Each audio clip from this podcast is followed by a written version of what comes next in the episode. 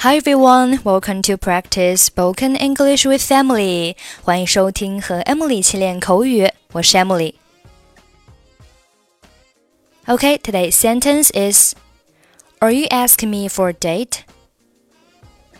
Are you asking me for a date? Are you asking me for a date? Ask somebody for 表示向某人寻求某物。Ask me for help 就是向我寻求帮助。Ask his father for some money 就是向他的爸爸要些钱。在这句话当中，date d a t e 名词表示约会。Ask me for a date 就是想和我约会。Are you asking me for a date？意思就是你想和我约会吗 ？Julia，晚上有空吗？Julia，Are you free tonight？什么事？What's up？想约你一块儿看电影。I want to invite you to go to the movies。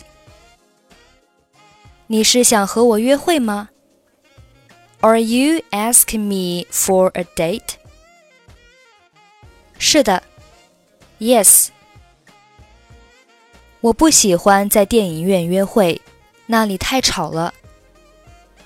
I don't like to go to the movies on a date. It's noisy there. 你想在哪儿见面？Where do you want to meet? 我们去咖啡店吧，那里很安静。 Let's go to the coffee shop then. It's quiet there. 我们几点见面？What time should we meet? 七点怎么样？How about seven? 好的。All right. Julia, are you free tonight? What's up? I want to invite you to go to the movies. Are you asking me for a date? Yes. I don't like to go to the movies on a date. It's noisy there. Where do you want to meet? Let's go to the coffee shop then. It's quiet there.